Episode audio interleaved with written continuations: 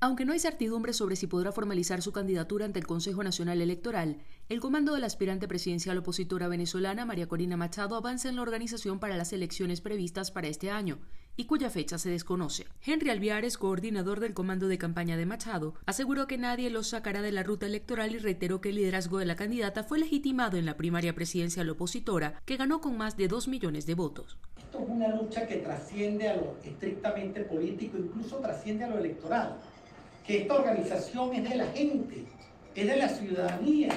se lo apropió la gente. En tanto, Roberto Enríquez, presidente del partido COPEI, miembro del comando de campaña e integrante de la delegación opositora en las negociaciones con el oficialismo, se refirió a los denominados comanditos, una forma de organización política espontánea de los ciudadanos. Que no espere,